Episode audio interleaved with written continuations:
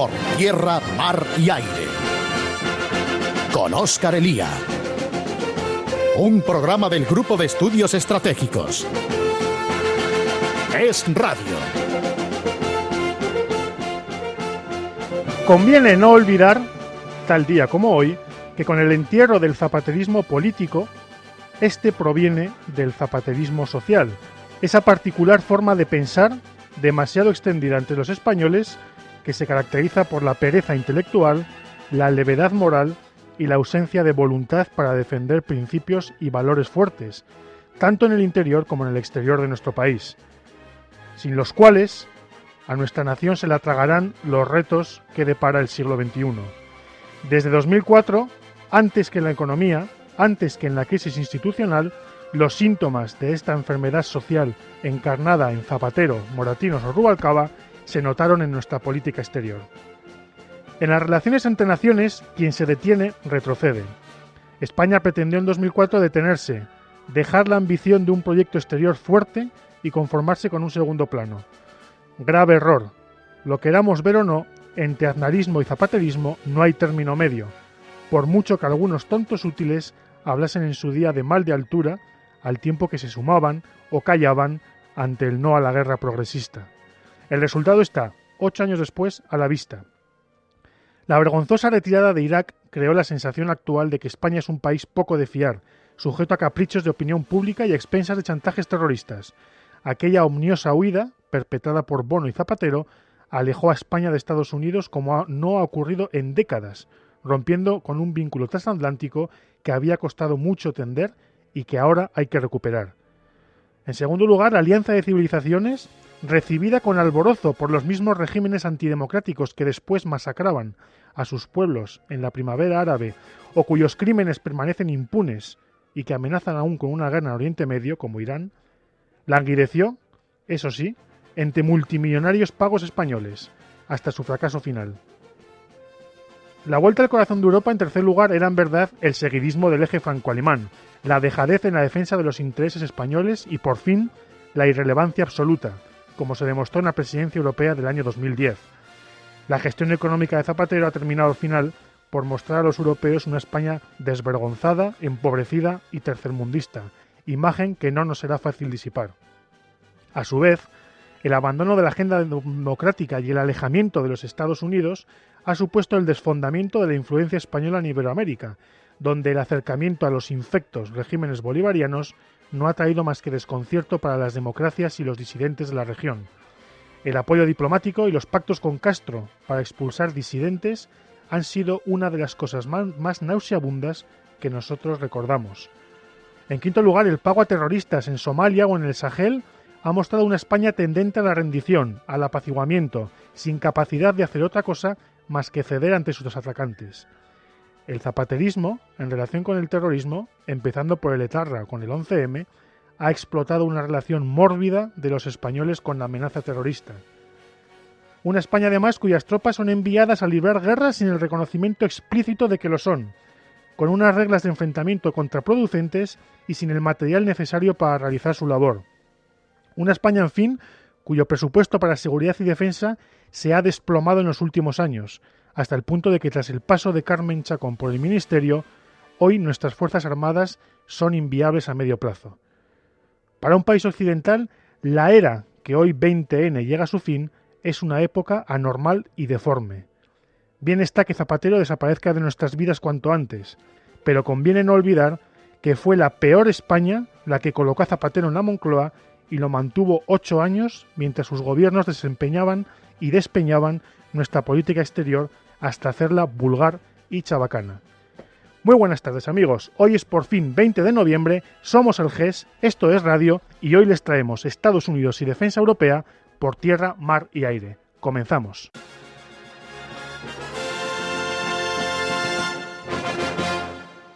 Comenzamos y lo hacemos con unas elecciones, no las nuestras, sino las que se prevén para el año que viene en Estados Unidos y por lo menos oficiosamente estamos ya en plena campaña eh, electoral, al menos dentro del bando republicano, que es en el que se van posicionando los distintos candidatos que aspiran a presentarse por este partido contra el presidente Obama.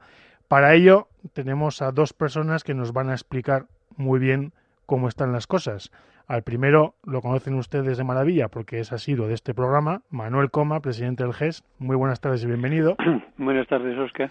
Y en segundo lugar tenemos al otro lado del Atlántico, allí en Los Ángeles, a Pablo Kleinman, amigo del GES y amigo también de esta casa de Radio Libertad Digital. Pablo, bienvenido al programa y muy buenas tardes aquí en España.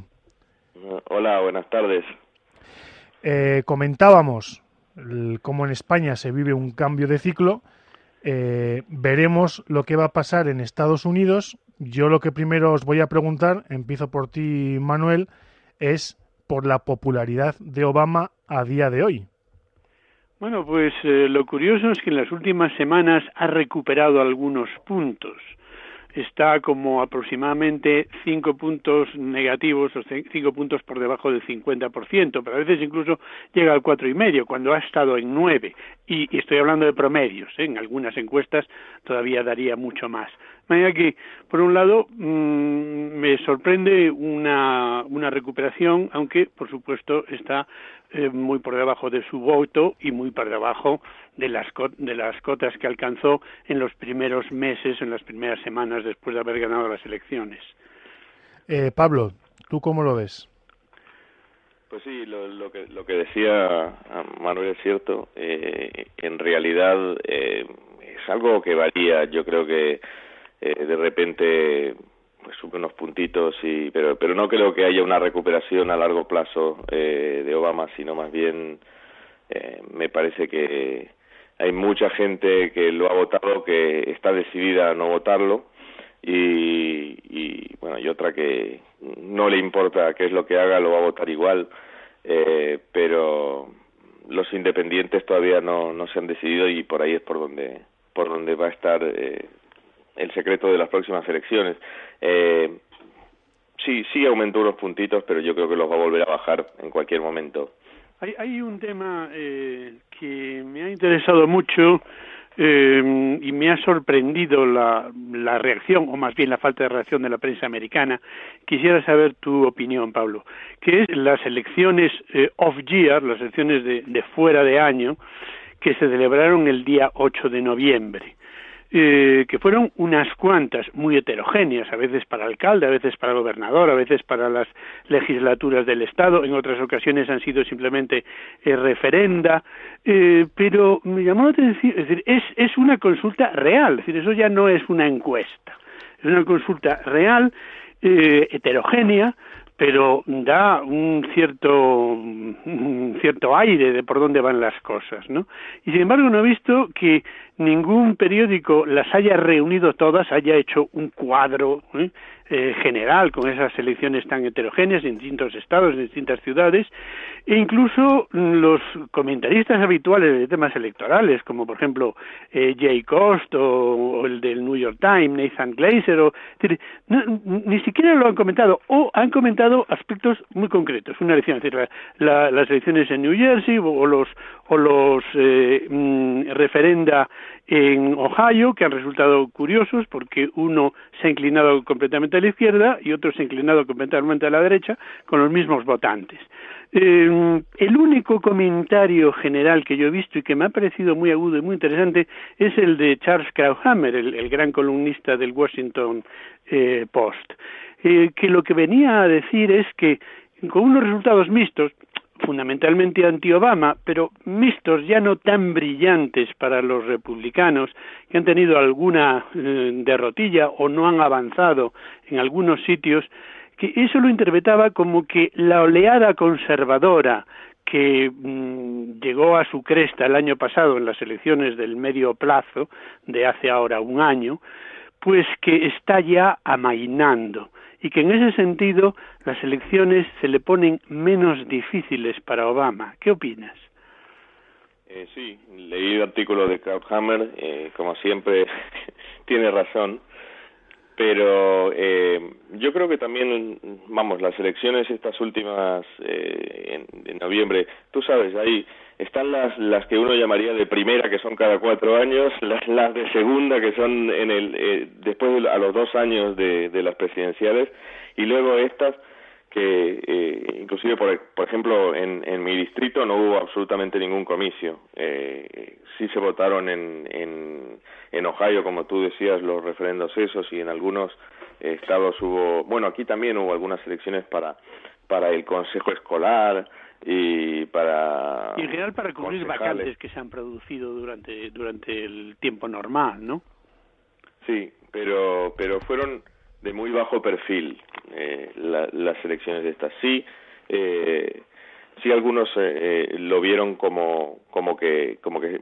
efectivamente estaba mainando el, la, la, ola conservadora. Eh, así lo vio Krauthammer también, que dijo que que si bien eh, el año pasado hubo una, un comicio muy muy importante donde se vio el cambio total de eh, hacia la derecha, eh, esta vez eh, en una cosa un poco más tibia. Eh, yo creo que me parece bien lo que él dice, que, que hay que verlo como una advertencia y hay que verlo como que quizás la energía ha bajado un poco, eh, pero pero no creo que no creo que sea del todo relevante para las elecciones del año que viene porque te digo nadie estaba nadie estaba salvo si, si uno viera cuál, que la verdad no lo sé, pero si, si viera cuál fue el, el, el, la, porcentaje de participación, te aseguro que, que ha sido una cosa bajo. bajísima.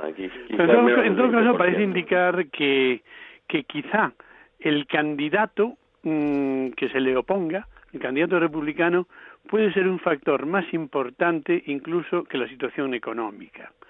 Y mm, respecto a eso, lo cierto es que las, eh, el sistema realmente innovador, no tiene precedentes muy claros de hacer una campaña a base casi exclusivamente de debates televisados, que lo están viendo del orden de cinco millones de personas o seis de cada vez, pues eh, eso está siendo bastante destructivo para el bando republicano, ¿no te parece?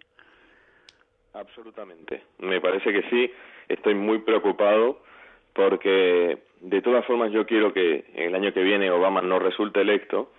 No me importa tanto cuál va a ser el candidato republicano, nada más quiero que sea un candidato fuerte y sólido, pero ideológicamente, vamos, tendré mis preferencias, pero estoy dispuesto a votar a cualquiera. Y, y, y quienes, Pablo, y quienes yo, están no, ahora, nosotros, eh, nosotros estaríamos también eh, encantados de votar a cualquiera desde España, o sea que ahí pero pero quienes quienes están quedando ahora bueno vamos para para empezar había mucha gente ninguno de los cuales me entusiasmaba me entusiasmó demasiado. Eh, quienes hubiera querido que se presentaran no se han presentado pero ahora quienes quedan eh, básicamente que son Mitt Romney el ex gobernador de Massachusetts y quien salió segundo en las elecciones eh, primarias pasadas y, y Newt Gingrich que fue el, eh, el eh, no sé cómo el, el speaker, el, el, presidente de la de la, la cámara, cámara, de la cámara baja, de la cámara baja en el año 94. Eh, el tema eh, ha, ha, surgido ahora en las últimas semanas Gingrich fue un poco eh, el ala más conservadora del Partido Republicano no quiere votar por Romney. Entonces, primero se inclinaron por Michelle Bachmann, eh, últimamente se estaban inclinando por Herman Cain, que es eh, negro y es un, un, eh, ex empresario sin experiencia política. Y ahora después de las acusaciones eh, que hubo contra Herman Cain acerca de eh, acoso sexual eh, por varias mujeres anónimas y una que le acusó que en realidad nunca había presentado ninguna querella y que creo que es una cosa totalmente ridícula. Eh, pero también se han, se han mandado algunas cosas últimamente Herman Cain algunos eh, ha dicho algunas cosas un poco disparatadas. Y bueno, ya ha bajado mucho su popularidad. Y entonces por descarte está quedando Newt Gingrich, que es alguien muy conocido, pero que tiene muchísimo equipaje, muchísimo equipaje. Lo que pasa eh, es que Gingrich es quizá el intelectualmente el más brillante de todos con gran diferencia. Es decir, es un intelectual de la política con una gran formación. Es un catedrático de universidad de, de historia y sabe y sabe de todo, de ciencia política, pensamiento político, de política exterior, de economía. Lo que pasa es que lo que no ha demostrado nunca es capacidad ejecutiva, ¿no crees? Sí, eh, además que no, no estuvo en un puesto ejecutivo. Y, y lo que pasa es que, que Gingrich eh, estuvo en un puesto muy importante en los años 90, pero en los años que le siguieron, cuando estuvo en la actividad privada, entre comillas, eh, estuvo metido en, en, haciendo lobby por, por organizaciones eh, que hoy se pueden considerar bastante controvertidas y ha hecho afirmaciones que molestaron a mucha gente y que van a ser desenterradas y utilizadas en su contra y, y va a ser difícil eh, combatirlas. Entonces, el, la, la, maravilla del candidato Obama en, en su momento es que como no había hecho nada, no había mucho que, que decirle, porque no, no se podía decir, no había tomado eh, ninguna posición muy importante acerca de nada en su en su historia como bueno como pero diputado. tenía tenía por ejemplo se, se repitió mil veces no que en su en su breve estancia en el Senado escasamente dos años antes de que empezara ya la campaña el, el historial de su voto era el más izquierdista de todo el de todo el Senado americano y luego en general todos sus antecedentes pues eran relaciones con gente que en el panorama americano es sumamente de izquierdas. Ahora, lo que pasa es que la gran prensa la tenía a su favor y todo eso trataron de taparlo, ¿no? y la sigue teniendo y la sigue teniendo a su favor a pesar de todo porque te, te das cuenta por la cobertura que, que, que hacen eh, eh, hoy o- eh, hoy hubo le pasó una que, que le había pasado a Bush en su momento que hubo un vídeo que lo pasaron millones de veces en el que tra- en el que trataba de abrir una puerta que estaba cerrada en, en uno de sus viajes y hoy le pasó lo mismo a Obama y, y, y nadie se va a enterar de eso no Ya ha habido Eh, varias de esas, sí, sí. Oye, eh, Manuel, eh, Pablo, ¿vosotros creéis que en cualquier caso eh, el nombre está entre estos, eh, entre los, los, los eh, políticos que estáis combinando? No, incluso eh, Herman Cain, Romney, Perry, eh, Greenwich, ¿creéis que puede aparecer aún algún otro de estos que no están, por así decirlo, en primera línea? Eh, ¿Cómo lo veis? Yo creo que la ventana de oportunidad se ha cerrado, lamentablemente, y creo que Perry está descalificado, básicamente, eh, Herman Cain también. Yo creo que al final va a terminar siendo entre Gingrich y Romney. Claro, estamos, estamos a, mes y medio de que empiecen las primarias de verdad. El caucus de, de Iowa y la primaria de New Hampshire. Y la experiencia demuestra que quien se la salta ya tiene un hándicap inmenso. Quien dice, bueno, esto no es muy importante, como hizo en cierto sentido Giuliani en las elecciones pasadas, pues ya luego no puede coger comba, ¿no? Con lo cual, y, y, de, la, y de la gente que los, eh, los republicanos eh, querían pues incitar a que, a que se presentase, el gobernador eh, Christie, por ejemplo, o el de, el de Indiana, que no recuerdo cómo se llama, que son gente muy, muy, muy brillante y con mucha... Sí. Pues sin embargo, estos han dicho que no y parece que no, y que, que, va a ser que no, o sea, con lo cual, pues efectivamente quedarán entre estos dos, ¿no? Gingrich, que es un poco, es decir, que es muy brillante intelectualmente, pero que es un poco jaimito, y, y este y Romney, que es, eh, en fin, aquí poniendo una cooperación española, porque recuerda un poco al alcalde de Madrid, ¿no? Es de los que siempre están en, en el medio. En, en la época de Clinton se inventó en Estados Unidos una palabra que era triangulación, ¿no? Que es eh, ni de derechas ni de izquierdas, ¿no? Siempre el, el, centro geométrico y concediendo al otro lado. Y Romney es demasiado de eso. Yo creo que esa es la razón de que lo rechacen una buena parte de los, o lo vean con, con recelo una buena parte de los republicanos, ¿no? Eh, la siguiente cuestión, sí, sí pero, pero el, el, tema es que quizás eh, ideológicamente eh, me, me guste más eh, Newt Gingrich porque me parece alguien que, que tiene más, a pesar de que ha hecho algunas cosas, por ejemplo, en su momento estuvo haciendo lobby para una, una, aseguradora de salud y, y, y, y, apoyó algunas de las medidas del Obamacare, como lo que luego fueron bautizados como los paneles de la muerte. Él había hecho, hizo afirmaciones a favor de eso. Eh, a pesar de eso, eh, yo creo que igual Gingrich eh, tiene la brújula bastante afinada y, y sí le confío más, pero, pero creo que como, como elegible, eh, lo que aquí se llama electability, sí, la elegibilidad. Que, que, Romney, que es mucho más que, que Gingrich, porque, porque Gingrich es un personaje algo polarizante y la preocupación más bien con Romney, si es que él fuera el candidato republicano, es que saliera alguien por la derecha a tratar de presentarse como, como candidato independiente y quitarle votos.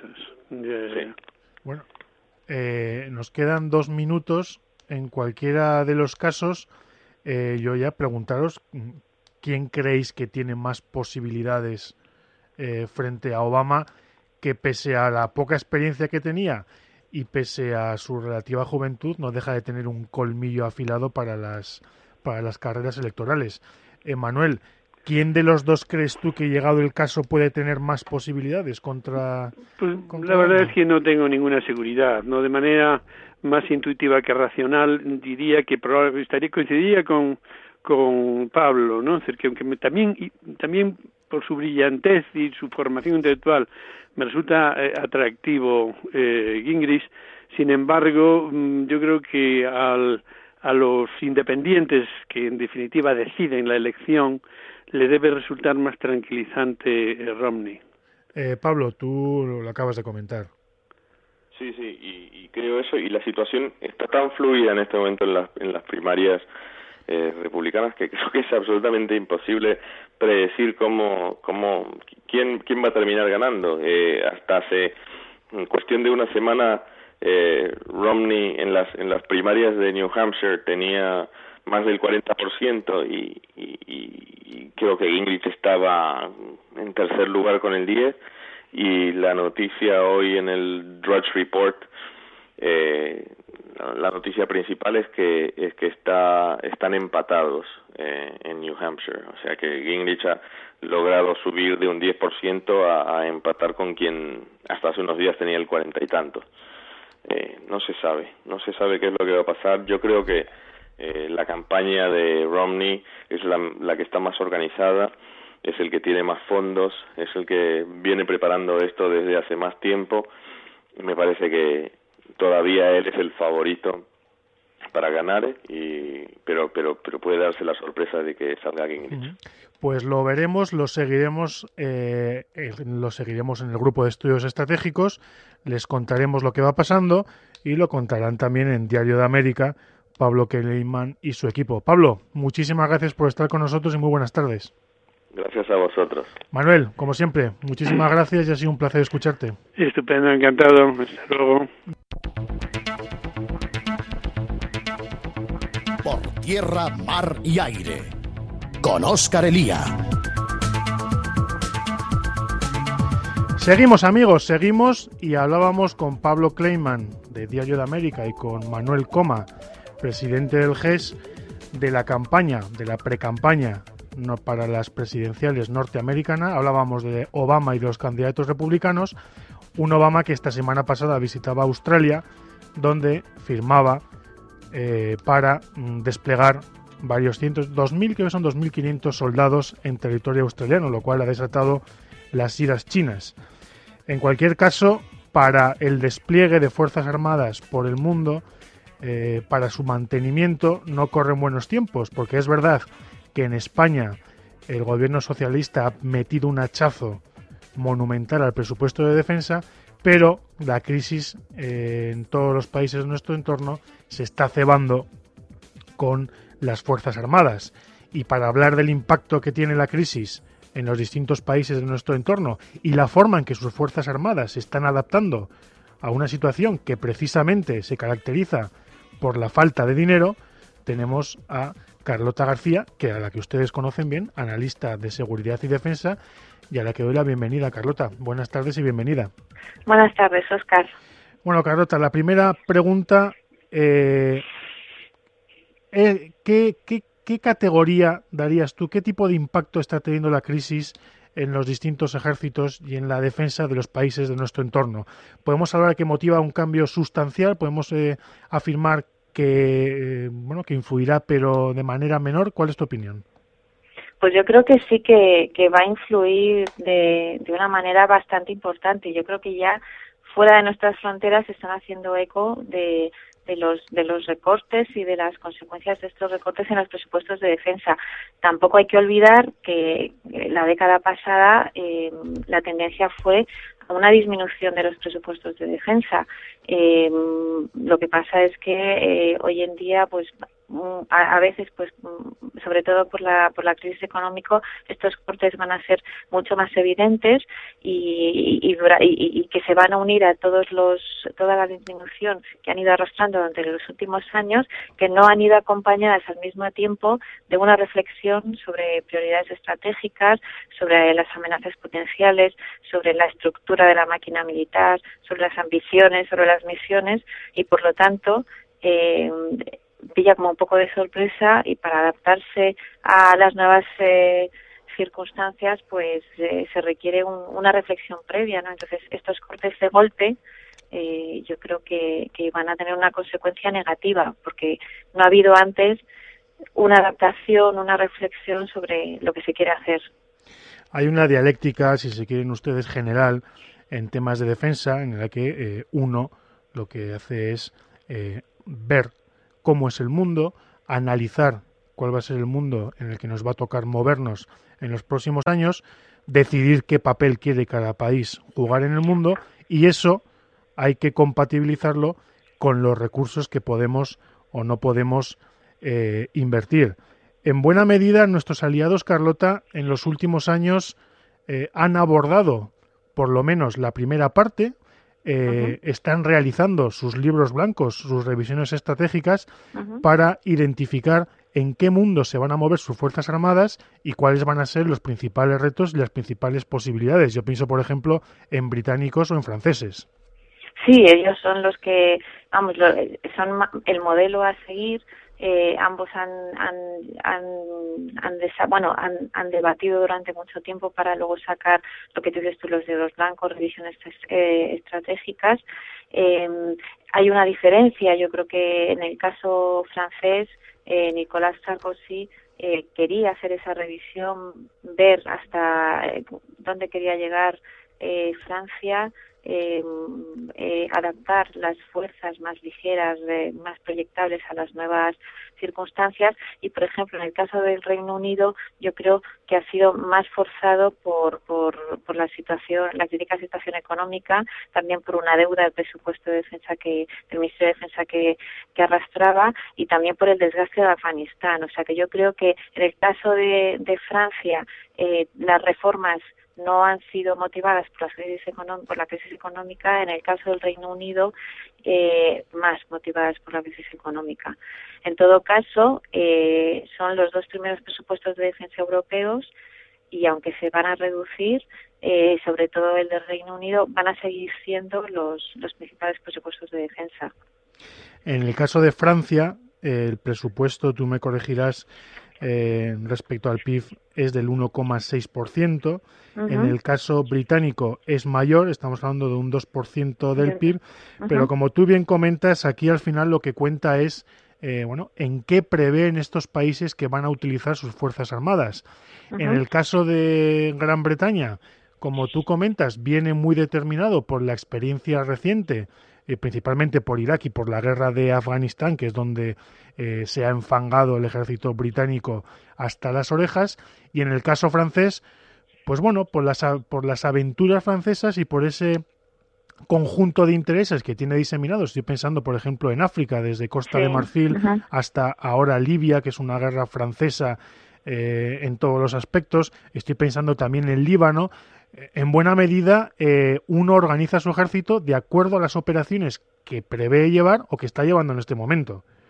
Sí, sí. En el caso de, del Reino Unido, por ejemplo, yo creo que eh, aquí es donde se va a ver más ese esa cuál vamos cuál va a ser su ambición para los próximos para los próximos años o sea la reestructuración que, que ha establecido eh, la reforma en el caso de efectivo supone una reducción de unas 17.000 unidades y, y, supone reorganizar, por ejemplo, el componente terrestre en, en cinco brigadas eh, multi, multiáreas. Una de ellas, eh, luego aparte una de ellas de reacción rápida y el resto para operaciones de larga duración, pero lo más importante es que ellos han establecido, según las revisiones estratégicas, que em, ellos eh, van a ser capaces de llevar a cabo una operación de estabilización contemporáneamente a dos operaciones menores o limitadas en el tiempo, una de, intensidad alta y una de baja intensidad, o em, con eh, tres operaciones menores limitadas en el tiempo o con muchas con mucha eh, previsión una operación de hasta tres brigadas con, con un apoyo relativo de 30.000 hombres. Esto significa, que es lo que sale en la prensa británica, que quien está criticando estas reformas que están haciendo allá en el Reino Unido, es que, por ejemplo, Gran Bretaña no va a poder hacer jamás una operación como la de las Malvinas, o que jamás va a poder llevar a cabo una operación como llevó a cabo en Irak, en la que había 45 hombres, 45.000 hombres desplegados. El máximo número de hombres que va a poder desplegar con suficiente antelación podrán ser 30.000. Es decir, eh, ya se está poniendo un muro eh, de cara a los próximos años. Entonces, yo creo que esto es eh, muy importante. En el caso francés es distinto. Eh, hay una reducción, pero ellos siguen manteniendo un, alto, un alto número de, de efectivos comparable al que tienen hoy en día eh, desplegable ¿no? en, en, operaciones. Y yo creo que esa es la, la, principal diferencia no además hay que tener en cuenta que Reino Unido es, es el primer eh, país europeo en cuanto a, a presupuesto y a, fuerza militar en Europa. Por otro lado, todos estos recortes del Reino Unido, que yo creo que, que han asustado al Reino Unido y a los demás vecinos, parece que se están como frenando un poco eh, o por lo menos eso es lo que ha ido diciendo Cameron en, en, verano y, ahora, ¿no? Eh, diciendo que pues a partir del 2014, cuando las tropas británicas vuelvan al Reino Unido, podrán volver a subir esos presupuestos de defensa y podrán volver a intentar y hacer un esfuerzo. Eh, se está haciendo sobre todo por lo que está pasando al otro lado del Atlántico, que es Estados Unidos. O sea, los recortes que van a venir de Estados Unidos, que es la primera potencia y que lo va a seguir siendo, va a tener, van a tener un efecto eh, inmediato en la seguridad europea. Esos 43.000 hombres que tiene Estados Unidos en Europa ya no van a estar. Esas municiones que, y ese apoyo que tiene que dar a, Francia y al Reino Unido en su operación en Libia, a lo mejor no lo van a tener en el próximo, en el, futuro, en, la, o en la próxima misión o en la próxima crisis que haya. Entonces, eh, Gran Bretaña está intentando reaccionar a los recortes que está habiendo en Estados Unidos que nos afectan directamente a, nuestra propia seguridad. Sí, eh, lo que comenta es muy interesante. La guerra de Libia, eh, bueno, lo comentábamos antes, una guerra que encabeza Francia eh, con Gran Bretaña. Recuerden ustedes que en las primeras horas de aquella intervención occidental, después de la resolución del 19 de marzo de este año, son los aviones franceses y británicos los que se lanzan contra los gadafistas lo hacen con el apoyo, sobre todo contra objetivos estratégicos, por parte de Estados Unidos. Conforme pasa el tiempo, se da una, eh, pasan las semanas y se da una circunstancia muy curiosa. Carlota, la hemos contado aquí, y es que literalmente los aliados europeos se van quedando sin munición y tienen que ser los norteamericanos los que la proporcionen y posteriormente los alemanes que se habían negado en redondo a entrar en la guerra y que habían permanecido detrás son los que comienzan a financiar eh, la compra y la utilización de armamento contra Gaddafi.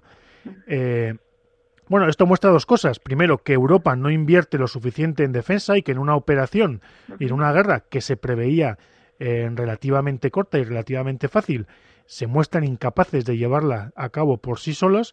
Pero en segundo lugar, lo que comentas tú ahora, y es que si los Estados Unidos dejan de estar detrás proporcionando eh, bueno, entre otras cosas, eh, armas, pero también inteligencia e información. Efectivamente, eh, la defensa europea se resiente y cada país, y yo creo que esto es lo que es interesante, lo que estás comentando, por así decirlo, tiene que empezar a buscar la defensa por su cuenta por su cuenta y, y, para, para sus propios intereses. Los, los últimamente están saliendo documentos que hablan sobre este, este, o sea, el, esta reducción de los presupuestos de defensa, alertando eh, pues de, de ese mm, esfuerzo que tienen que hacer en Europa eh, en conjunto que en conjunto cada uno de los países tiene que empezar a mirar por sí mismo, punto. Eso es lo primero que tienen que hacer. Europa nunca ha actuado eh, unida, ¿no? Entonces yo creo que aquí cada uno tiene que empezar a mirar sus fronteras y sus propios intereses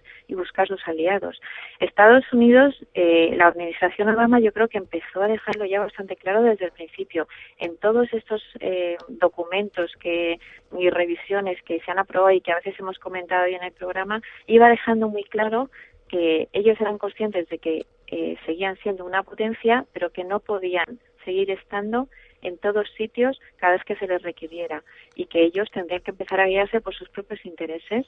La semana pasada, eh, Obama en, en, las cumbres que en, en, Asia lo ha dicho muy claramente. Estados Unidos es una, es una potencia del Pacífico. Ahí yo creo que ya lo ha dejado clarísimo. O sea, eh, se va a volcar totalmente en el, en el continente asiático, es donde tiene sus principales intereses, y va a dejar de lado Europa porque no lo puede abarcar todo y también porque porque en Europa por mucho por mucho que, que, han insistido Estados Unidos eh, nunca ha sido solidaria a la hora de compartir gastos de defensa. Bueno, recordemos el famoso portazo que da Robert Gates cuando se despide de sus colegas de la OTAN, eh, afirmando que el problema es que los europeos no ponen lo suficiente y eh, que, bueno, a la hora de garantizar la defensa, aquí tiene que aportar todo el mundo. Efectivamente. Así que, bueno, yo creo que la situación va a ser bastante complicada. Eh, lo que estamos viendo, por ejemplo, pues en el caso del Reino Unido y de Francia, ellos eh, firmaron en eh, un acuerdo ¿no? de, de, cooperación militar y nuclear en noviembre del 2010. Ahí se ve muy claro que ellos mismos, que son las grandes potencias europeas, eh, no, no creen en la solidaridad, en solidaridad europea y que no van a hacer todos un esfuerzo conjuntos para evitar las duplicidades, para hacer eh, construir capacidades y tal, se han aliado ellos dos porque quieren dentro de sus posibilidades seguir manteniendo cierto tipo de ambición, sobre todo en el caso francés. Y como mucho podrían eh, dejar que Alemania dejara eh, entrara en ese en ese pequeño grupo, pero el resto de países europeos eh, pues están todavía yo creo que pensando a ver qué quieren hacer, ¿no? El caso italiano, por ejemplo, que se puede asemejar un poco al, al caso español, aunque ellos son el quinto presupuesto de defensa en, en Europa, pues ha habido debates sobre cuál tienen también una estructura muy anticuada, muy pesada, pues ha habido debate sobre cuál puede ser la, la, nueva estructura del instrumento militar, qué capacidad de, de, despliegue y tal, pero al final se ha quedado todo ahí, es decir, no hay ningún documento oficial, eh, los presupuestos de defensa se siguen eh, bajando, lo que pasa es que tienen la ventaja de que eh, muchas, eh, muchos gastos, sobre todo los relacionados con, la con, con con, con, eh, con los equipos eh, están a cargo de otros ministerios, ¿no? Entonces, por ese lado van bastante tranquilos. Pero yo creo que hay una tarea larga y, y, vamos, y muy dura por delante por hacer. Bueno, el caso italiano tú lo comentas, quizás sea eh, el caso británico. Yo creo que muestra la claridad de que de una potencia que sabe lo que es y lo que quiere ser en el mundo en el caso francés, yo creo que lo has comentado y además eh, está bastante claro el querer eh, va más allá del va más allá del poder y la idea de que tiene unas necesidades nacionales y unos intereses que defender a lo largo del mundo eh, priman sobre la sobre la crisis económica. Y en el caso italiano el problema y quizás es el espejo en el que por desgracia nosotros podríamos podríamos mirarnos porque hay bastantes parecidos, es decir, el problema de los ejercicios militares, el problema de las horas de vuelo, de los aviones que no vuelan, yo estoy pensando en bueno, los tornados italianos, pero también está el problema que lo vivimos aquí de los Eurofighters españoles que no pudimos enviar a, eh, a Libia y que nos tuvimos que conformar con, bailar, con mandar esos vetustos F-18. Pero esa idea o esa sensación italiana de programas eh, que se paralizan, de horas de entrenamiento que faltan, que afectan a pilotos y tropas, bueno, es una realidad que afecta eh, también en esto como en economía. Hay dos velocidades y algunos países descuidan la defensa y con ello se cae toda su capacidad para estar presente en las operaciones futuras. Efectivamente. Así que, pues, pues eso, tú mismo lo has dicho, una Europa de dos velocidades. Eh, lo que pasa es que fuera de Europa, yo creo eso, lo que hemos comentado antes, cada uno tiene que empezar a mirar por su propia defensa, o sea, la defensa como política de Estado, como mis mis fronteras, mis intereses, mis prioridades y mis aliados, ¿no? Yo creo que no hay por qué buscarlos en Europa, pueden buscar más allá. si tú tuvieras, Carlota, que eh, que sacar tres puntos, tres o cuatro aspectos comunes a, a, esto, a estos países, es decir, si tuvieras que mm, sacar las tres características eh, de las reformas que, que, están emprendiendo, ¿cuáles crees tú que serían? La primera, eh, bueno, es la reducción de efectivos. Sí, eso es común a, a yo creo que a todos los países, eh, muchas veces porque eh, en ocasiones resulta lo más fácil. A ver, me explico. Por ejemplo, en el, en el caso de Estados Unidos, con los recortes que va a haber, lo más fácil es reducir eh, tropas del ejército de tierra y no renunciar a, a programas de modernización que para ellos es, es porque si no ahí pierden muchísima ventaja, o para ellos es, es, es, muy importante. Por otro lado, las nuevas tecnologías llevan a ejércitos más pequeños, a ejércitos más flexibles, a, a, los, a, los, a las unidades de, de operaciones especiales y los UAVs, por ejemplo, no necesitan eh, hombres, apenas hombres para, para estar operativos. Es decir, yo creo que es una tendencia, ¿no? Yo creo que ya el, el soldado este del del futuro y tal es, es todavía queda un poco lejano, pero yo creo que la tendencia es ejércitos flexibles y, y, más, más pequeños. Más, pequeños, o sea, yo creo que esa es una tendencia a la que hay que subirse y, y vamos, que no lo veo mal. También, como hemos comentado antes, creo que es más fácil muchas veces reducir personal que eh, paralizar un programa donde detrás hay una industria, donde se han perdido, se han pedido no sé cuántas unidades, entonces yo creo que muchas veces es más complicado, incluso por los propios contratos, que, que resulta prácticamente imposible cancelar esos programas, ¿no? Eh, durante unos años estuvo, estuvo de moda la expresión la revolución en los asuntos militares, eh, que tenía que ver con la aplicación de la tecnología y de las nuevas tecnologías al mundo de la defensa eh, en relación con el mando, con el control, con la información. Eh, bueno, quizá aquí la clave está en que eh, la reducción de tropas en determinados aspectos mm, se, se puede perfectamente paliar con, con, el, con el progreso en este tipo de en este tipo de investigación y desarrollo. Sí, bueno, yo creo que aparte de eso todo debe ir acompañado de una reflexión, ¿no? Entonces no se puede lo que no se puede ir haciendo es pues reducir los presupuestos de defensa, corto aquí, corto allá, sin que haya un plan, o sea, sin que haya una reflexión sobre, sobre lo que se quiere hacer o a dónde se quiere llegar, sobre las ambiciones, sobre las misiones. En el caso británico, por ejemplo, es impresionante cómo han definido clarísimamente eh, lo que van a ser capaces de desplegar tres operaciones o una operación de verdad y tal, y punto. Y siempre que haya una relación coste-beneficio, siempre que haya un plan de salida, es decir, está todo muy bien pues eh, estructurado. Y yo creo que eso es, es, lo necesario también cuando ocurre una crisis, cuando de repente se está buscando gente para que, países para que aporten capacidades o se unan y tal, y yo he cubierto el cupo. Pues son, tres, son tres preguntas eh, que se han hecho en los países de nuestro entorno. Primero, cómo es el mundo que nos rodea, segundo, qué papel queremos jugar en él y en tercer lugar, qué vamos a hacer para lograrlo. Carlota, muchísimas gracias y buenas tardes. Muchas gracias a ti, Oscar. Y a todos ustedes, amigos, les dejamos. Hoy dedicamos nuestra canción a Carmen Chacón, a la que ya no tendremos más de ministra de Defensa. Y a ustedes nos vemos, nos oídos, nos oímos la próxima semana. Hasta entonces, muy buenas tardes a todos.